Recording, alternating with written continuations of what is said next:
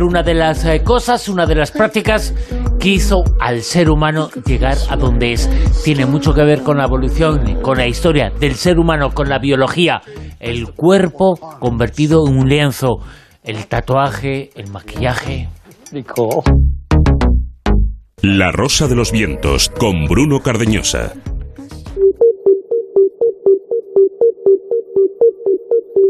Eureka.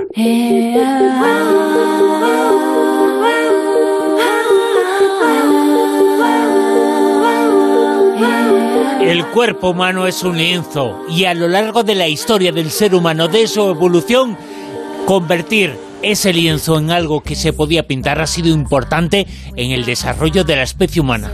Le tien, par hasard, c'est le sien qui revient, mais sans les... Y el ser humano se ha pintado desde siempre, desde que es ser humano. Luego fue poco a poco reduciéndose ese lienzo y se convirtió la pintura en algo estético, que es en la actualidad algo estético, pero tiene una larguísima historia.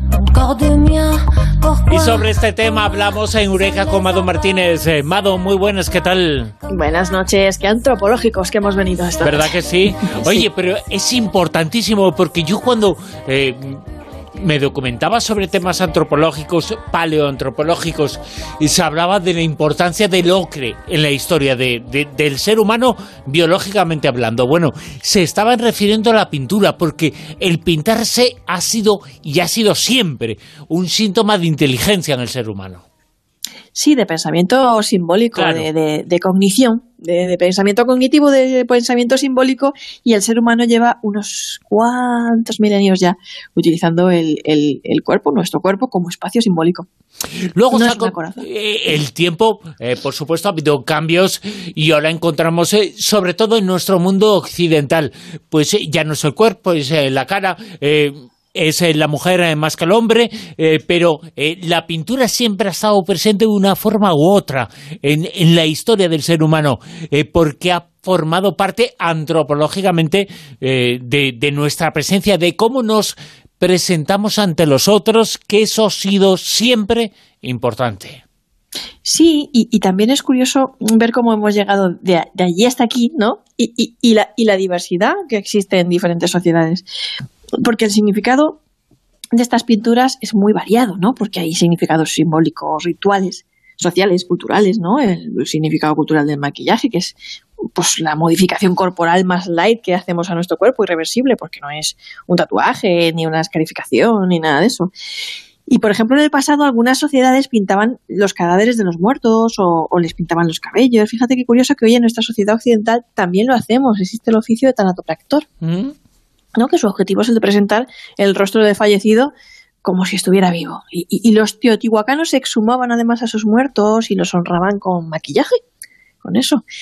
Y, y el maquillaje facial también puede tener una función bélica, ¿no? Como por ejemplo para asustar al enemigo, o como símbolo de protección, pintarse el rostro del cuerpo, o de camuflaje. También eh, podía formar parte o puede formar parte en algunas sociedades pues de, un rito de paso, el paso a la pubertad, el día de la boda, marcar un rango social, una identidad de género, emociones, circunstancias, ¿no? A veces simplemente pues por motivos prácticos que acaban convirtiéndose en señas de, de identidad. Por ejemplo, hay eh, también algunas sociedades sin escritura, como la de los Waji de, de Papua, que utilizan su rostro para, para, para imprimir en él sus orígenes, ¿no? Y creen que cuanto más luminoso es- es el diseño, más suerte va a tener esa persona, que es algo parecido a que hacen los Wahapi del Amazonas, que llevan siglos pintándose el cuerpo con motivos geométricos, que no es otra cosa que un lenguaje pues eh, gráfico en el que ellos saben leer e interpretar esa historia de su pueblo o los Kayapo, que, que, bueno, esos pintarrajean al bebé nada más cortarle el cordón umbilical y, y- y- y para ellos mm, pintarlo es reconocerlo como humano. Atención. Y, y- y además, fíjate una qué cosa. ¿Qué hacemos mm, nosotros con, con los selfies y las fotos de Instagram cuando empezamos a retocarlas, a editarlas, a añadirles más brillo a los ojos, mm, darles más o menos luz, mostrar un perfil, ¿no? Estamos mostrando un perfil, un estado de ánimo, estamos transmitiendo algo, estamos seduciendo. Algunos suben dos o tres fotos o selfies al día o más, ¿cierto? ¿No? Sí, sí. Bueno, pues eso es algo que, que, hacen las tribus de Surma y Mursi, al sur de mm. Etiopía, a su manera. Porque tal vez no tienen internet, ni redes sociales, ni Instagram, pero se pintan el cuerpo así como dos o tres veces al día. Dos o tres veces al día, porque para ellos es su forma de seducir o de expresar cómo se sienten, una emoción, un estado de ánimo, exhibir orgullo, y, esa es como, como su selfie del momento. Pues mira, estoy así, me siento así, y, mm, me siento así. Porque en cierto modo eh, el maquillaje es estética, a veces la estética no, no solamente la dan eh, las eh, pinturas, en este caso, por ejemplo, los antiguos egipcios lo hacían también con los objetos. Por ejemplo, ellos ya utilizaban, ya descubrieron, ya impusieron las gafas de sol sus gafas de sol particulares. Sí, sí, sí. Porque nosotros, ¿qué es lo que hacemos hoy en día para protegernos la vista? Claro, nosotros nos ponemos eh, gafas de sol para protegernos la vista del sol, los rayos ultravioletas, estas cosas. Ponernos gafas de sol. Bueno, pues en el antiguo Egipto, sus gafas de sol era pintarse los ojos con col por ese mismo motivo, para protegerse los ojos y además les protegía contra enfermedades oculares. Los, los, cosméticos que utilizaban los reyes y los faraones del antiguo Egipto en sus ojos no solo les permitía tener esa mirada tan enigmática y seductora que, que, tenían, sino que también les ayudaba a prevenir y tratar estas enfermedades oculares. Hay un estudio en la revista Analytical Chemistry que habla de esto y que nos hablan de, bueno, de estos cosméticos que ellos usaban que incluían el metal de plomo e ingredientes negros para el maquillaje ocular que además algunos egipcios pensaban que estas sustancias poseían una función mágica y que los dioses Horus y Ra les protegían de diversas enfermedades a aquellos que las lucieran, ¿no? Con los ojos así, de esa manera, pintados y maquillados. Bueno, pues a la ciencia parece confirmarlo, que sí, por lo menos contra enfermedades oculares les protegía. Y los antiguos egipcios eh, lo hacían, eh, pero no solamente eran los eh, egipcios, es que podemos comentar muchísimas cosas del pasado en relación al maquillaje. Por ejemplo, podemos hablar de cómo ha sido esa evolución desde las antiguas civilizaciones hasta, hasta el mundo actual. Claro, porque por ejemplo hoy en día pues también nos maquillamos, ¿no? En nuestra sociedad occidental y, y, es como, bueno, eh, el uso del maquillaje está ligado a la identidad de género femenino, es un estereotipo de belleza pues que mamamos al nacer en esta sociedad, lo que se espera de nosotras, qué aspecto debe tener una mujer, un canon de belleza, que ojo, atención, la belleza también cambia, ¿vale? El concepto de belleza, los cánones de belleza también son eh, fluidos, cambian, no siempre han sido igual y, probablemente mañana no sean los mismos que son hoy para nosotros, ¿no? Solo son eso, un, un, estereotipo. Los hombres también podrían maquillarse, claro que sí, llorar evidentemente. Más claro, mm, llevar otras ropas. Mm. A mí, fíjate, me gusta un hombre con, raya en los ojos, así tipo egipcio, marcándose la línea. No sé, le da más profundidad a la mirada, pues, pues igual que a una mujer, ¿no? Y, de la misma manera que me gusta ver esa profundidad en los ojos de una mujer, pues me gusta verla en, un hombre. Es como que parece que tienes más pestañas, más profundidad, no sé. Em, pero, sin embargo, la ciencia insiste y dice que el maquillaje es bonito, pero eh, que remarque lo natural, ¿no? Eso es lo que dice la ciencia. Sí, la ciencia lo que dice es, que el maquillaje, em, cuanto más natural, mejor. Eh, en Japón hay un estudio en el que observaron que las mujeres demasiado maquilladas no solo no resultan reconocibles, es decir, resultan totalmente irreconocibles, eh, sino que, bueno, no gustan tanto como las que van maquilladas de forma más ligera, más natural. El maquillaje tan, tan potente no, no, no surte el efecto, ¿no? En definitiva, que el maquillaje cuanto más natural, mejor. Aún así, mm, siguen gustando más las, las mujeres, según este experimento, con algo de maquillaje, aunque sea ligero, en lugar de sin maquillaje. Eh, pero el potente no, aparte de darle muchos problemas a la inteligencia artificial a la hora de reconocer un rostro, esa tecnología de reconocimiento facial, pues es como, chicos, si no quieres que te reconozcan, mejor te pones un pasamontañas, pero no te pases con el maquillaje. Qué bueno que es otra, otra cosa, ¿no? Aunque hay otra, otra investigación que a mí me gustaría resaltar de la Universidad de Huddersfield en Inglaterra, que dice que lo mejor es gustarte a ti misma, ¿no? Evidentemente, evidentemente. cosa que a veces resulta un poco difícil con la presión mediática sobre el aspecto femenino, ¿no? Esto imperante en esta sociedad, los anuncios, el pecho playa perfecto, el cuerpo grande perfecto, teñirte el pelo, que si... Que no, todo el mundo tiene que ser como nosotros. Demasiado para mi body, un poco, a veces. Oye, los eh, pintalabios, eh, que son uno de los elementos estrella y fundamentales en el mundo del maquillaje, también determinan, según la ciencia, un poco el estatus económico. Eh, no el estatus, sino el barómetro, es un barómetro, claro. Sí, el estatus económico de, la, de la economía en ese momento, de cómo está la situación en ese momento, en la sociedad o en un país, ¿vale? Si hay crisis, si no hay crisis, si hay guerras, si no, ¿sabes? Estas cositas. Porque ya lo hemos dicho alguna vez que eh, el pintalabios ha sido producto de primera necesidad en tiempos de guerra y crisis. Pero desde la Segunda Guerra Mundial, además, que la, venta de pintalabios es ya barómetro económico. Mm, te dice más o menos esas cifras de venta de pintalabios si hay más o menos crisis. Todo tiene una explicación. Todo empezó con Winston Churchill y la revista Vogue en 1941 con ese eslogan de Ahora más que nunca, la belleza es tu deber. ¿Vale? Que era como, ¿por qué? Había guerra en la Segunda Guerra Mundial, ¿por qué era el deber de...? Bueno, porque Churchill repartía pintalabios con la misma asiduidad que repartía el harina, mientras que la gasolina, el azúcar y otros productos estaban bastante racionados. Pero claro, él sabía, Churchill sabía que los pintalabios hacían que las mujeres, en tiempos de incertidumbre y muerte, se sintieran más atractivas. Y, y, por eso es porque en tiempos de crisis el pintalabios aporta un sentimiento de normalidad.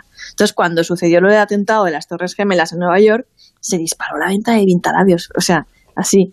Y en la última crisis financiera pasó lo mismo. Es la forma en la que muchas mujeres lidiamos con la tristeza, la incertidumbre y tratamos de subirnos el, ánimo, porque al transformar nuestro aspecto parece que también transformamos nuestro, nuestro ánimo, te sientes más fuerte, más poderosa y, y en definitiva tiene que ver un poco con un estudio también que decía la Universidad del País Vasco que mm, ¿por qué nos maquillamos y usamos cosméticos? Pues porque nos sentimos mejor, más atractivas, y, mm, más poderosas, más a gusto con nosotras mismas. Tiene que ver, tiene que ver con, nuestro concepto también de, autoestima, de lo que, bueno, culturalmente para nosotras significa sentirte bien, ¿no? Por razones darwinistas. Las caras hermosas, ¿vale? volvemos a decir que el concepto de belleza es cambiante, y los cuerpos bien formados, pues son también marcadores biológicos de, del valor de la pareja sexual y en nuestra sociedad el estereotipo es ese, es que al final pues lo que pasa es que el maquillaje acaba influyendo en tu autoestima,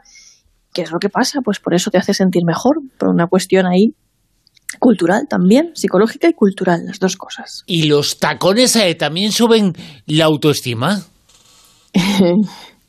pues, eh, pues, ¿tú sabías que los hombres fueron los primeros en usar tacones y no las mujeres? Ah, ¿no? Eh, pues era cosa de hombres. Y, sin embargo, no se considera una cosa de hombres. Eh, habitualmente es muy raro eh, ver a un hombre con tacones. Pues, pues Normalmente se busca lo, contrario, ¿no?